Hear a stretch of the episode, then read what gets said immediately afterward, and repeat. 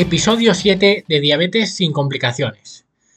Hoy os traigo la segunda parte a la entrevista a David, psicólogo especialista en ansiedad, y vamos a ver soluciones, técnicas de relajación y mucho más. Así que no te lo pierdas, ansiedad y diabetes, hoy con David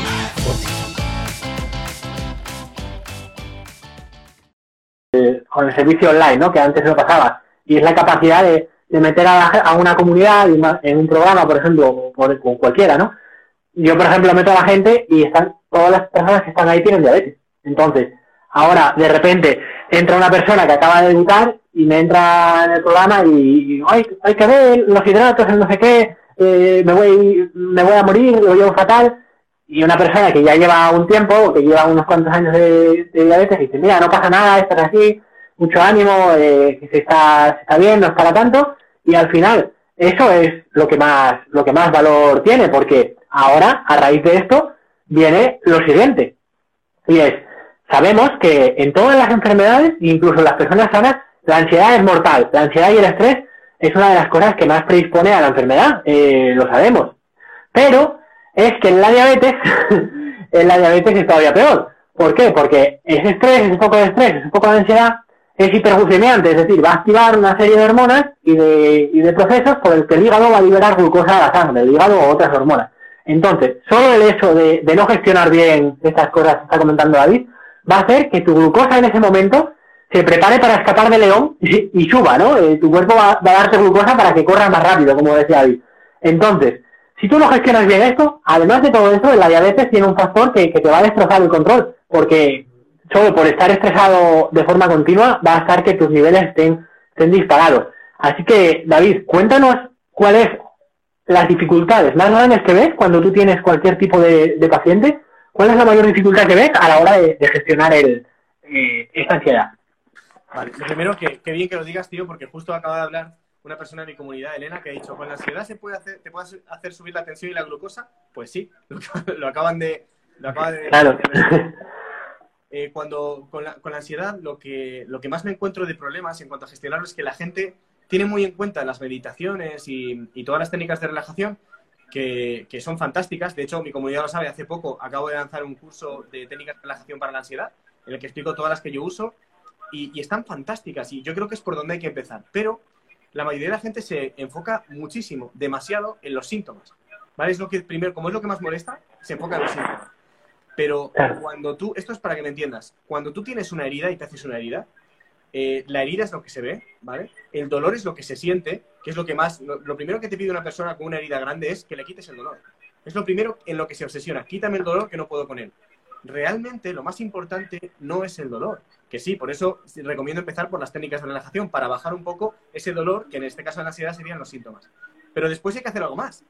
Porque si solo quitas el dolor, si yo, si tú vienes con una pierna rota, un ibuprofeno, pues te durará lo que te dure el ibuprofeno. Y cuanto más andes con la pierna rota, peor, porque lo estás agravando. Entonces, que yo te quite el dolor es el primer paso, pero después hay que arreglarlo, hay que operar, hay que tratarlo, hay que arreglar la herida, limpiarla, coserla, yo qué sé, lo que se necesite, ¿no? Con la ansiedad es igual. El primer paso para arreglar una ansiedad, para poder ayudar a alguien a gestionarla es siempre técnicas de relajación, que ahora si quieres contamos alguna, para que pueda funcionar. Porque eso lo que hace es bajar los síntomas, baja el dolor y baja el ruido. Pero después, cuando ya hemos bajado esos síntomas, aquí hay que apagar el fuego y abrir la olla, tío. Bueno, hemos apagado el fuego con las técnicas, pero aquí hay que abrir la olla y ver qué hay dentro. ¿Qué me está pasando? Y procesar toda esta situación de una forma sana. Dos cosas diría. Primero, procesar la situación interna. Y segundo, cambiar la mentalidad sobre qué es la ansiedad y cómo la gestiono. Porque una de las grandes dificultades de la ansiedad es que la ansiedad produce más ansiedad. el cerebro tiene un sistema en el que se entra en bucle, ¿vale? Y cuando yo tengo ansiedad y de repente eh, estoy sentado, ¿vale? Y me entra ansiedad, me empiezo a tener un ataque de ansiedad. Taquicardia, mareo, lo que sea. Que ya te digo que son los mismos síntomas de cuando una persona se va a hacer footing, pero como estoy sentado, mi cuerpo no lo entiende. Entonces me acojono. Y como me acojono digo, ahí va, me está dando lo que me va a pasar esta vez, me va a pasar algo horrible. Y entonces mi mente empieza a decirme, me va a pasar algo horrible porque esto de ansiedad como no lo conozco ni sé lo que es, ni tengo información, por cierto, inciso, a todos los nuevos, la ansiedad no te puede matar, ¿vale? Es literalmente imposible. Nadie jamás en la vida se ha muerto por ansiedad. Si lo consigues tú, vas a ser el primero, un récord mundial, ¿vale? O sea, nadie lo ha hecho, porque la ansiedad no mata. Es incómoda de narices, pero no mata. Entonces tu cerebro empieza a preocuparse. Y cuando se preocupa, genera más ansiedad. Porque como me estoy preocupando y veo un peligro, mi cuerpo dice, ¿peligro dónde? ¿Qué está pasando? Y se activa otra vez. Y otra vez, y otra vez. Entonces, tener una buena mentalidad y comprender cómo funciona la ansiedad, que no es peligrosa, que es incómoda, pero no es peligrosa, que se puede manejar. ¿Cómo se puede manejar? Con unas técnicas de relajación, con unas eh, técnicas también cognitivas a nivel de pensamientos realistas, pensamientos, en fin, un montón de técnicas. Yo en mi, en mi cuenta tengo varios vídeos sobre esto. Y en el curso de técnicas de relajación también tengo un montón. Al final, cuando yo empiezo a, a desarrollar otra relación con la ansiedad y empiezo a entenderme diferente con ella, los síntomas dejan de aparecer, bajan muchísimo y sobre todo que ansiedad va decreciendo y va haciéndose cada vez más pequeña, porque ya dejo de tener tanto miedo, empieza a comprender qué está pasando. Entonces, las dos partes importantes. Baja los síntomas, lo primero, seguro, quítate el dolor porque si no, no nos concentramos. Pero segundo, trabaja lo que hay ahí. Trabaja con esta enfermedad de diabetes. Empieza a entenderte como alguien que tiene diabetes y que no pasa nada. Y que es incómodo, pero en fin, la vida continúa. Eso es el proceso que hace falta. Porque si hago lo primero y empiezo a meditar, pero nunca trabajo quién soy yo con esta enfermedad, lo que va a pasar es que hoy, a lo mejor con la meditación bajo, pero mañana me levanto igual y pasado igual. Y voy enquistando un problema que a la larga se va cronificando y me va haciendo, además, la ansiedad cronificada es verdad que no tiene unos problemas muy graves, aunque sí que se relaciona a partir de los 5 o 6 años con alguna dificultad eh, de corazón, alguna cosa así. No, es verdad que no se ven muchos indicios graves, pero no es beneficiosa. Es mantener un estado de ansiedad durante mucho tiempo. No te deja buenas secuelas, tampoco te va a matar, pero no, no es salud. ¿Vale? Claro, sí, sí. Totalmente. Además, uy, que lo tiro todo. que la, esto del bucle, que yo no me lo quería creer, pero a mí me pasa. Y, y a día de hoy, mira, todo el conocimiento que tenemos, ¿eh?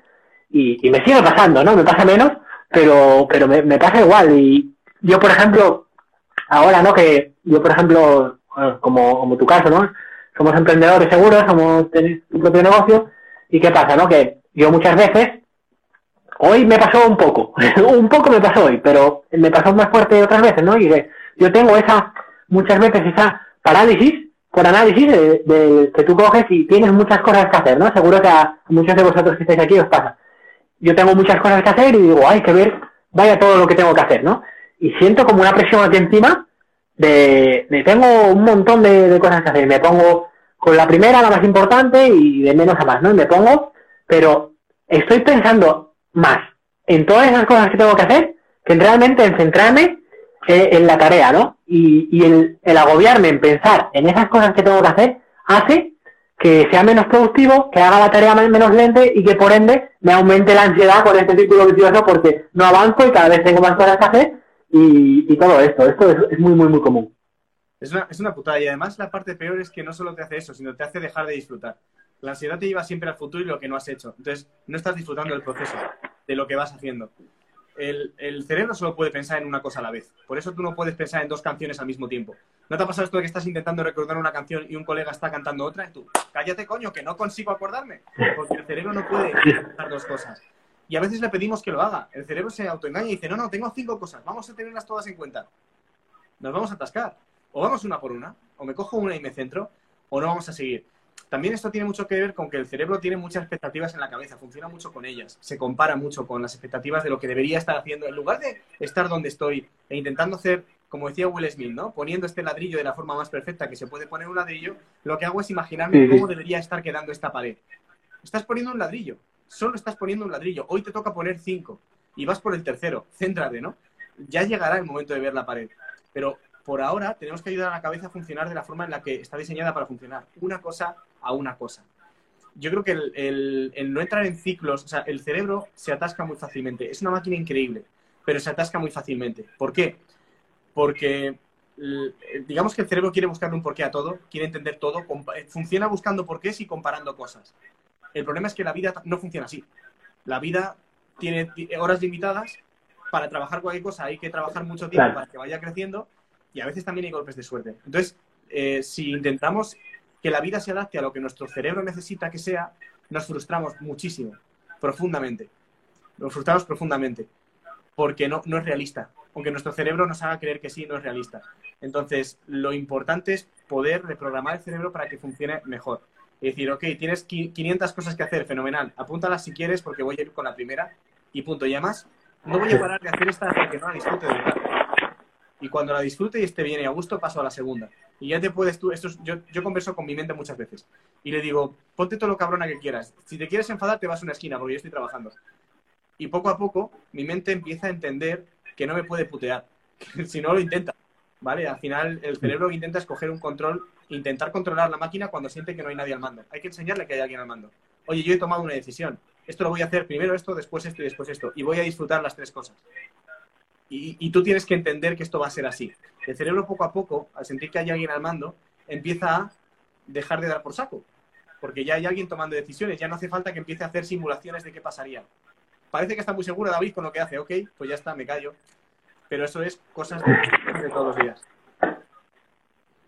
Sí, sí, es algo súper cotidiano. Y yo, por ejemplo, una de las cosas que, que también veo que da ansiedad, ¿no? Que yo, por ejemplo, lo que tengo es un club eh, donde son todas personas con diabetes, ¿no? Tenemos diferentes contenidos que ir haciendo y claro, tú por ejemplo ahora entras, David, y tú entras por el principio, ¿no? Pero ¿qué pasa? Que hay personas que van más avanzadas porque igual llevan ya eh, cinco, cinco meses o seis o lo que sea, ¿no? Y entonces, eso también puede dar ansiedad, ver cómo otras personas van más avanzadas que tú y, y saben más que tú y al final, eh, esto es difícil de atajar, ¿no? Porque es como una ansiedad por, comparación o por a, una persona está haciendo algo, o sea, se puede hacer, pero yo no lo, no lo he, todavía conseguido, o, o, no lo he conseguido, o peor aún, todavía no he llegado, estoy todavía atrás, ¿no?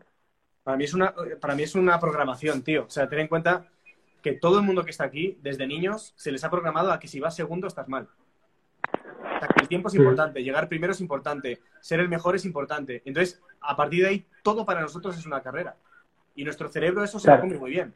Porque para sobrevivir, a ver, cuando estamos en las cavernas, pues ser el primero a lo mejor implicaba comer más carne, pero que ya da igual. Y más en cosas como estas, ¿no? Pero tenemos que tener muy en cuenta cómo se nos ha programado el cerebro a lo largo de nuestra vida. O sea, te han enseñado que fallar está mal, te han enseñado que llegar el tercero está mal.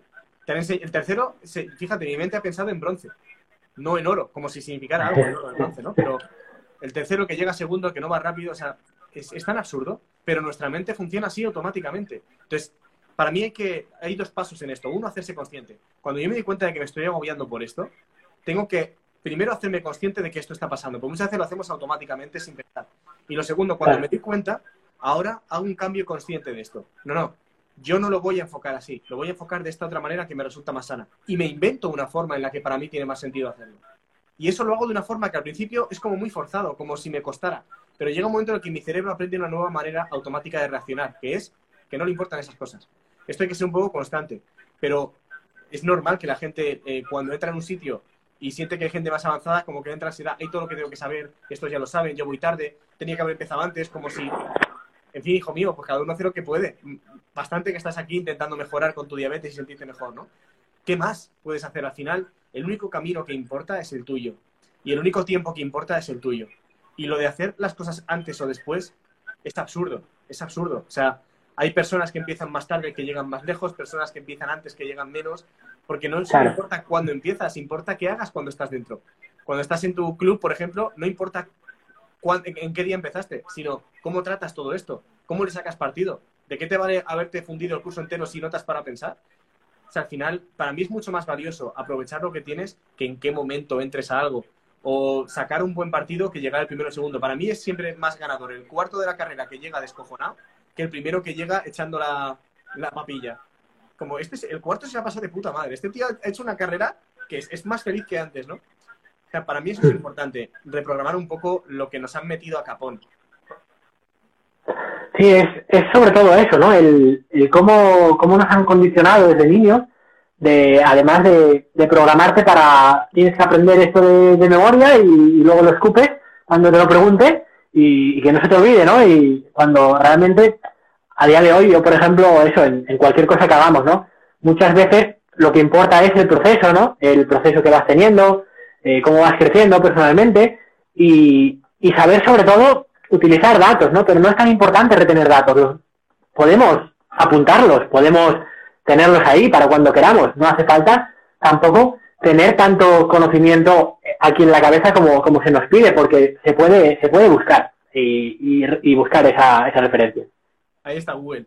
De que sí. Estaba preguntando eh, Mago Draco, que si eres mago te mando un saludo, ¿eh? Otro mago desde aquí.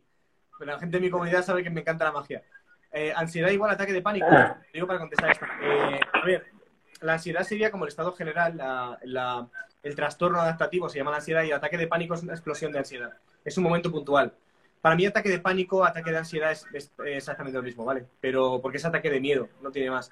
Pero vamos, para mí sería como, para que me entiendas, la ansiedad sería la línea base y el ataque de pánico es cuando ¡pop! te pega una explosión porque no aguanta más y vuelve a la línea base. Básicamente sería como un momento muy incómodo de te- del, del hecho de tener ansiedad. Como si hablamos de la, de la diabetes, pues un pico de, de repente de demasiada azúcar que hay que eh, nivelar, pues sería como el ataque, ¿vale? Se ha disparado y hay que nivelarlo. Muy interesante. Y luego, en, en cuanto a esto, cuéntanos un poco, me parece súper súper bien y, y muy muy práctico el tema, lo que has hablado de las, de las técnicas de relajación, ¿vale? Que es el primer paso, es abordar el síntoma, es el ibuprofeno, pero que hay que buscar el por qué nos duele la cabeza, ¿no? Y, eso me parece muy, muy importante. Y ahora nos vas a contar un poco de las técnicas de relajación, pero claro, eh, me parece también que lo estás enfocando de una forma maravillosa porque al final, el, digamos que el, las técnicas de relajación las están, las estás dando de forma abierta a todo el mundo para que cualquier persona se pueda beneficiar de ellas y me parece interesantísimo. Yo lo he bicheado el, el curso y tiene una pinta espectacular. Eh, estoy seguro que más pronto que tarde estaré yo por allí también porque esto ayuda a todo el mundo. Esto es algo, una- son herramientas que deberíamos tener todos en la escuela ya y me parece súper bien que las estéis ofreciendo a, al mundo y además eh, por el precio que las, que las ofreciendo, ¿no? Eh, es, espectacular. Sí, y, y luego además la cosa es que no se queda coja, ¿no? Porque después, para arreglar eso, pues están sus terapias, ¿no? Eh, para eso, para eso estás, para, para indagar, abrir esa olla y ver si el pimiento está quemado, si fue la cebolla o qué es lo que, lo que, lo que ha pasado ahí. Así que cuéntanos un poquito, así, de forma básica, cómo funciona el tema de las técnicas de relajación y coméntanos alguna que, te guste más o, o que veas que le sirve más a la gente. Vale, el, el tema de las técnicas de relajación, o sea, como tú dices, la idea que teníamos era hacer algo que fuera útil para toda mi comunidad y además hacerlo a un precio que pudiera acceder prácticamente todo el mundo. Como tenemos gente de Latinoamérica, de mil sitios, al final dijimos, mira, vamos a hacer un precio asequible, que esto es para compartirlo y obviamente no para morirnos de hambre aquí, que trabajamos un huevo, pero sí que encontremos el nivel en el que nosotros no, no tengamos que vivir en un puente y que la gente pueda acceder a ellas y, y aprovecharlas. Mira, Elena, por ejemplo, Elena Díaz, que, que las usa, que es una de las personas que, está, que las está practicando ahora y las tiene, eh, dice que se quedaba dormida. Acabo de leer tu comentario hoy, por cierto, en el curso, y, y he leído lo de que te estabas quedando dormida. Eso es buena señal, hombre. Esa relajación es buenísima.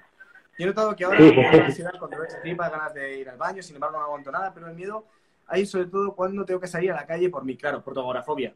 Fijaos, Elena es, una, es un caso que tiene agorafobia, que tiene eh, el- la ansiedad obviamente típica, ¿no? En un montón de cosas y le están sirviendo muy bien las técnicas de relajación y, y eso es lo que me estaba diciendo antes en los comentarios, que, que se estaba quedando dormida. Eso es muy buena señal. Y es, señal que lo está haciendo muy bien Elena. A ver, las técnicas básicamente van desde técnicas de relajación con la respiración, ¿vale? Pasando por técnicas de meditación, por visualizaciones, pasando por focusing también, que es un tipo de, de meditación eh, que también ayuda a vaciar un poco esta olla. O sea, queríamos meter también parte de tratamiento dentro, aunque siempre recomiendo un tratamiento terapéutico, pero queríamos meter un poco por meterlo y que lo tengan todo ahí, ¿no? Y tiene su, su parte de tratamiento ya de por sí el hacer el curso entero. Ya veréis los que, a- los que os puede interesar que no solo hay técnicas, sino también hay parte de tratamiento. Y también tenemos técnicas específicas de psicoterapia, que esas sí que son las que utilizamos los terapeutas, que se estudian en psicología y que son las que se aplican más desde la parte más clínica, ¿vale? Como la relajación muscular progresiva de Jacobson, que es fantástica, que relaja un montón. Además, es, esta es fisiológica. No es cuestión de que se te dé bien o mal, es que si la haces funciona, ¿vale? Y un montón de cosas que molan un montón. Eh, pero para que no, o sea, para que no nos quedemos sin tiempo y que se puedan llevar una técnica para poder practicarla, hay una que a mí me gusta mucho, que, que esta, de hecho, la, la comparto eh, muchísimo, que es cuando vamos a respirar, hay mucha gente que no hace bien las respiraciones o no la- ni siquiera las practica porque cuando las practicó una vez no les funcionó y ya está, para afuera. Esto es una de las cosas que queríamos abordar con el, con el curso. Que hay mucha gente que no hace técnicas de relajación porque las intentó una vez, las probó de la forma inadecuada, no sabe cómo hacerlas, entonces ya las destierra. Y es una putada porque realmente es un grandísimo recurso para bajar los síntomas, el mejor recurso de hecho. Entonces, para que lo tengan, tengan una mano. Esto es una respiración muy, muy sencilla. Lo único que hay que hacer, que es un, un detalle distinto, es que únicamente tienen que respirar por el lado izquierdo de la nariz. Esto parece una tontería, pero... Qué curioso. Yo me tapo un lado, ¿vale? Con el dedo que yo quiera y simplemente, yo voy a hacer simplemente unos 5 segundos, ¿vale? Yo cierro los ojos y respiro intentando que sea una respiración normal. Un poquito más profunda que normal, pero tampoco tengo que llenarme entero. Simplemente que yo esté cómodo, ¿vale? Y respiro. Y suelto por la boca. ¿Qué es lo que va a hacer esto? Que automáticamente mi respiración, como solo tengo un orificio, se vuelve un poquito más lenta. Solo un pelín. Esto obviamente si tenéis mocos no lo hagáis porque os puede agobiar o podéis tardar mucho. Pero si tenéis bien las, las vías respiratorias, probadlo. Porque cuando yo a veces tengo ansiedad, empiezo a respirar muy rápido y se produce lo, que es la hiperventilación. Es normal, ¿vale? Porque el cuerpo siente que necesita más y empieza a respirar rápido. Para bajar este nivel, hay una respiración que se llama la respiración lenta, que está en el curso, pero esta me parece muy útil porque es automática. Cuando yo tapo un orificio, automáticamente mi cuerpo respira un poquito más despacio. Y si estoy en un buen momento para hacer esto, empieza a bajar mucho la activación. Eh, no sé si me da tiempo a explicar por qué, pero básicamente es, hablando muy brevemente, en todos los síntomas de la ansiedad van, van unidos. Por eso cuando siento uno, como ejemplo la taquicardia o cualquier cosa, la respiración, empiezan a activarse todos los demás. Porque el cuerpo tiende a tener un equilibrio. Entonces, si yo cojo uno de esos síntomas y lo bajo, automáticamente todos los demás empiezan a bajar con él, porque el cuerpo tiende a buscar un equilibrio. ¿Y cuál es el síntoma que mejor se puede regular? ¿El corazón? No, porque menos, a menos que seas un monje budista no puedes bajar la tasa cardíaca. La respiración es mucho más fácil de controlar. Por eso, si yo respiro un poco más lento, el resto de síntomas dicen, hey, la respiración está bajando, vamos con ella. Y entonces empiezan a bajar poquito a poco y se nivelan. Es una muy buena forma de bajar la ansiedad. Un tip fantástico. Bueno, este es un tip eh, una pasada, la verdad es que no, no, me lo había pensado nunca. siempre se dice que, claro, que realmente la respiración siempre tiene esa conexión bidireccional con el, con el sistema nervioso, ¿no? Que tanto alterarte y aumenta la respiración como bajar la respiración reduce esa actividad simpática, ¿no? Y claro, pero no me había parado a pensar el tema de, de tapar un orificio. Es una estrategia muy práctica y lo recortaremos en un nugget para que la gente, la gente lo tenga. Así que, así muchísimas gracias por, por este aporte, David. Y la verdad es que estoy seguro que, que, ese, que ese curso que has hecho, que es muy, muy práctico y que está ayudando, que está ayudando mucho a la gente.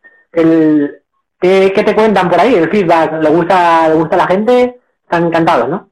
La verdad, la verdad es que sí, la gente se está quedando dormida, pero sobre todo eh, al final lo que, está, lo que está ayudando es que la gente aprenda que puede relajarse y que, y que puede hacer las técnicas. una de las cosas que hacemos es, desde el primer vídeo, recomendamos que la gente pruebe todas. Porque muchas veces pruebo una y digo, ya está, esto no es para mí.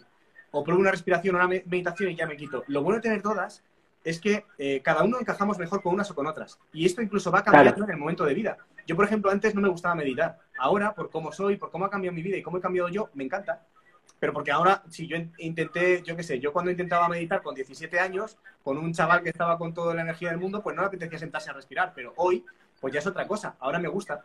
Entonces, lo bueno es tener todas para practicar todo el curso, todas las técnicas, quedarte con las que más te gustan y las que más tienen potencial para ti, y luego, eh, lo bueno del curso es que una vez lo adquieres, ya es de por vida, eh, o sea, lo tienes para siempre. Entonces, cuando tú haces unas técnicas y resulta que dentro de 15 años me pasa algo, tengo un poco de ansiedad y quiero bajarla bien, vuelvo al curso, vuelvo a otras técnicas, a ver cuáles me gustan ahora y cuáles quiero perfeccionar. Al final es tener un gran abanico de técnicas para que siempre tenga algunas que me funcionen muy bien y no frustrarme, sobre todo no frustrarme con las técnicas, solo coger las que me gustan y poder ir practicándolas.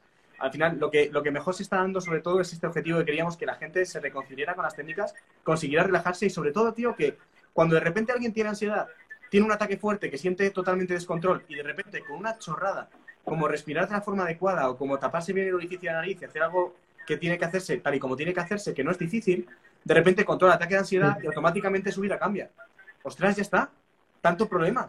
Cosa, esto que me daba tanto miedo, de repente lo puedo gestionar. Su vida vuelve, comienzan a salir, comienzan a retomar. O sea, es súper bonito verlo. Como algo tan sencillo como un método que se hace de la forma adecuada puede cambiar tanto una vida es lo que está siendo más emocionante ahora mismo para nosotros. Claro, totalmente. Es que no, no te das cuenta de, todo el impacto que puede generar un, un, programa así. Es que no te das cuenta, pero cualquier persona desde cualquier parte del mundo eh, puede acceder y le puedes cambiar, cambiar la vida. Y seguramente lo estés haciendo. Y sobre todo, deciros que yo era así un poco como, como David y como vosotros, que estáis ahí, ¿no? el típico de, Tal cual, ¿no? te enseñan una, haz esta meditación para dormirte, ¿no? Es lo, típico, ¿no? Que, se dice. dice, no, es que yo no me relajo, yo no me relajo, y estás así en tensión, eh, tensionado. Al final, era lo que comentaba David al principio del, vídeo, y es que tú tienes que buscar, tienes que darle a tu, a tu cerebro una razón suficientemente fuerte para hacer las cosas. Tú, tú estás ahí tan tranquilo con, con tu estrés y tu adrenalina y tu glucosa alta porque tu hígado la, echa, la, la añade y tú al final eh, tienes que darle una razón suficiente a tu cerebro para, para hacerlo, ¿no? Entonces, igual, hace unos años, igual hace 10 años, David no tenía esa razón y ahora sí la tiene.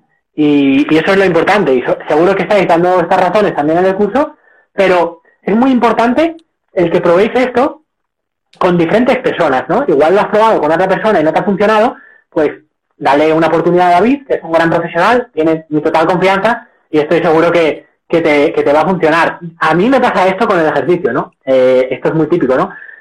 Yo tengo diabetes, eh, sí, yo camino una hora diaria. El ejercicio a mí no me funciona. Vale, no te funciona caminar una hora diaria a la intensidad que lo estés haciendo, pero igual si probamos otras cosas, te van a funcionar seguro, porque el efecto de la diabetes es muy grande, el, ejer- el ejercicio. Si te pones a entrenar fuerza como, como Dios manda, como tienes que hacer, como por ejemplo hace David, ¿no? Que está con un entrenador, pues las cosas cambian. Cuando tú haces las cosas como las tienes que hacer, pautadas, pues el efecto es muy diferente. Yo, por ejemplo, yo he intentado hacer muchas veces cosas de relajación. Y yo, eh, a mí muchas veces no me han servido, pero yo sé que no me han servido porque no eran para mí en ese momento, porque no tenía una, una causa o una razón por la que hacerlas suficientemente fuerte. Pero ahora yo, yo intento meditar un poco, estoy iniciándome poco a poco, intento relajarme con el tema de la respiración, sobre todo, y, yo llevo mejor el cambio de mentalidad posterior, ¿no? Digamos que llevo mejor eh, esa etapa siguiente a la de buscar más dentro de la olla el, de las técnicas de relajación. Intentaré retomarlo después de este, de este directo. Me ha, me ha servido para, para abrirme y, empezar a, también a trabajar sobre el síntoma, que también es importante. Pero eso, lo que ha dicho David, si ya estás barajando las técnicas, eh, quiero acabar el directo hablando sobre esto, que, ahora David comentará, que le doy paso ahora, y es el hecho de, de que esto ya se ha abandonado, ¿no? Me imagino que todos los que estamos aquí ya sabemos que la psicología no es para los locos. Eh, la psicología es para, para todo el mundo y nos va a ayudar a tener una vida más plena, más calidad de vida y más todo. Así que comenta un poco sobre, sobre esto, sobre el tema de, de cómo se concibe la locura y, la psicología, David, y para que la gente lo tenga claro. Súper bonito. De entrada quiero darle, quiero darle la, enhorabuena a Elena en directo, que he leído que hoy se ha ido a conducir, tenía mucha, mucha ansiedad, pero con las respiraciones del curso se ha relajado y ha dado la vuelta entera al barrio. Que, tía, esto con agorafobia, ¿eh? Sí que enhorabuena, Elena, de verdad. Eh, a ver, con la psicología, yo voy al psicólogo, ¿vale? Ahora, bueno, ahora mismo no, pero yo he ido cuando estaba mal y cuando vuelva a estar mal volveré a mi psicóloga de confianza, que me encanta, porque ni siquiera un psicólogo se puede ayudar a sí mismo, ¿vale? O sea, nuestro cerebro y nuestro interior está hecho de forma que nos, nos bloqueamos cosas a nosotros mismos. Lo más difícil de ver no lo vemos a menos que alguien nos lo ayude a ver nos acompañe nos lo ponga adelante. Entonces, todos necesitamos ayuda y se relaciona la psicología con locos. Para mí hay que ser loco para el mundo en el que estamos, no aprovechar y no trabajarse, tío. O sea, el nivel de, el nivel de respeto que tiene que llegar una persona a tenerse a sí misma como para trabajarse con un profesional además, exponerse a todo esto, porque una psicología no es, o sea, una terapia no es fácil. Cuando vas, eh, se pasan por momentos difíciles, duros. Cuando uno mira dentro Claro. de la olla, es jodido. El valor que hace falta eh, y la cordura que hace falta para, para saber que como ser humano todos necesitamos un proceso personal. Al final, nadie duda que está aquí en este mundo para crecer de alguna manera. O como ser humano, o como padre, o como, o como pareja, o como, o como abuelo, vete a saber, ¿no? Y, y simplemente el invertir en que alguien te ayude a crecer, eh, eso es como si, vamos a ver, todas las casas necesitan electricidad. Nadie duda en pagar electricistas para ponerla. Todos los seres humanos necesitan crecer. Y todo el mundo duda en si, quién, eh, en si los psicólogos deberían ayudarles. Hostia, pero es la herramienta que hay que usar. Y es verdad que los psicólogos ayudan a los, a los locos, que se llama, ¿no? A las personas que tienen trastornos, que tienen trastornos de, de mentales graves, como se, que sería lo que se conoce como loco. Que de hecho tienen más trabajo psiquiátrico que psicológico, pero bueno, el caso es que los psicólogos ayudan a, a los locos. Sí, pero también hay una- un punto que dar aquí, y es que todos estamos un poco locos en cierto sentido. ¿Locura qué es? Locura es lo que se distancia de la norma. ¿Tú te sientes normal? Yo no. Nadie es normal. Lo normal es un robot. Alguien que no siente nada malo, que no siente nada demasiado bueno, que no, que trabaja siempre de una forma contenta o, no contenta, pero por lo menos estándar. O sea, todos tenemos vaivenes de, hacia, del centro para un lado, para otro, me siento mejor, peor, cosas que trabajar. Entonces, eh, hay dos tipos de locura. La psicosis, que es la que conocemos como los locos con cuchillo, que no todos son así, pero la psicosis va por ahí, y la neurosis, que es la dificultad para adaptarme a la realidad normal, a mi mundo normal. O sea, es decir, la psicosis se inventa una realidad paralela y la neurosis, que es la que tenemos todos, en nuestra realidad tenemos problemas. Eh, pues problemas con celos, problemas con una pareja, aunque sea sana, tengo problemas. Entonces, todos tenemos cierto nivel de dificultad con la vida y poder trabajarlo con un profesional, eh, al final da siempre mejores resultados. Es como hacer deporte en tu casa con una pesa de, de claro. de conchopan o irte al gimnasio con un profesional que te dice cada paso que hacer. Así que me gusta que saque este tema, porque sí que es importante normalizar la psicología de personas normales, no solo, de, solo por y para locos de psiquiátrico, que ya de hecho prácticamente es que es lo que menos vemos. Sí, sí, es que esto es total, es así. Al final se asemeja a las mentorías en las empresas, ¿no? Se dice que una, un negocio crece hasta el punto que crece la persona que lo dirige. Y, y, esto, y esto es así. Hay gente que paga muchísimo dinero para crecer personalmente aprendiendo de otras personas. Y esto al final es lo que se hace con la psicología. Que, te den ese otro punto de vista, que te den estrategias y que, te ayuden a, a ser mejor, al final, a ser mejor. Es, es eso. Y, si tienes diabetes, yo ya te lo he dicho, tú ahora en mi programa entras y de cabeza, así, aterrizas en el módulo de psicología y crecimiento personal de, trabajar la mentalidad, porque al final, en la diabetes tipo 1, como comentaba antes, vale, te viene sin esperarlo, ¿no? Pero, por ejemplo, si tú tienes cualquier problema derivado de unos malos hábitos, sea la enfermedad que sea, o sea cualquier, cualquier cosa, al final, si tú haces una intervención, haces una dieta, haces un ejercicio, pero tú no creces como persona, tú no, tú no cambias esa forma de pensar y esa forma de vivir, vas a caer otra vez en, en esos mismos hábitos cuando hayas conseguido bajar el peso que sea y vas a volver a, a lo mismo.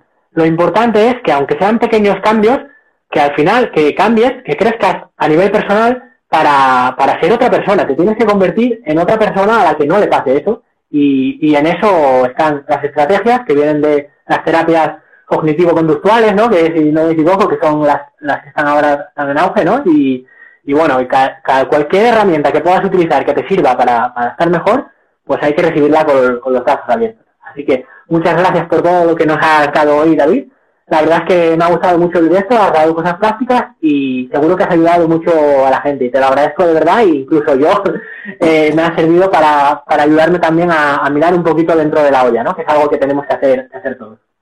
Muchísimas gracias a ti, tío. Me he sentido muy cómodo y además he aprendido un montón sobre diabetes que me va a ser muy útil porque tengo, ya te pacientes con ella y, y son muchos detalles y sobre todo la forma en la que la, la energía con la que la trabajas. Se nota como que la vives muy familiar, contigo es como que hablar de ello es, relaja, ¿sabes? En lugar de ser como alarmante, relaja. Y yo creo que eso es lo más valioso incluso que vas a tener como profesional, porque todo el mundo puede dar datos, pero la forma en la que tú los transmites y la energía con la que la gente los recibe de ti es lo que puede hacer que alguien se sienta mucho más a gusto y eso ya directamente está ayudando a nivel mental y a nivel de mentalidad de mucha gente. Así que muchísimas gracias, no solo por la información, sino por, por haberme permitido conocerte y seguro que haremos más cosas, tío.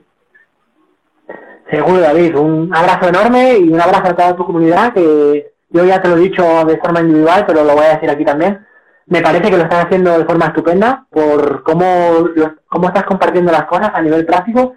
Desde la psicología no es común encontrar cuentas como la tuya y aprovechar a todos y, seguir a David porque, porque la verdad es que, que, es un punto de inflexión, marca la diferencia en, en esto. Y hay que seguir a la gente que lo hace bien y David es una de ellas. Así que nada, David, estamos en contacto y cualquier cosa ya saben.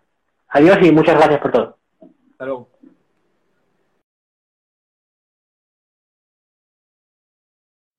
Y hasta aquí el episodio de hoy. Espero que hayáis disfrutado de esta entrevista a David. Sin duda es un gran profesional y os recomiendo que sigáis todo lo que hace, tanto en YouTube como en su Instagram, que es David Buddy. Y, nada, te dejo en las notas del, episodio toda la información de, bueno, de sus redes sociales. Después, si este episodio te ha servido, solo te pido un favor y es que me dejes una reseña y una valoración en iTunes. Así este podcast puede llegar a más personas y me ayudas a darle visibilidad. Te mando un abrazo enorme y nos vemos el próximo domingo. ¡Hasta luego!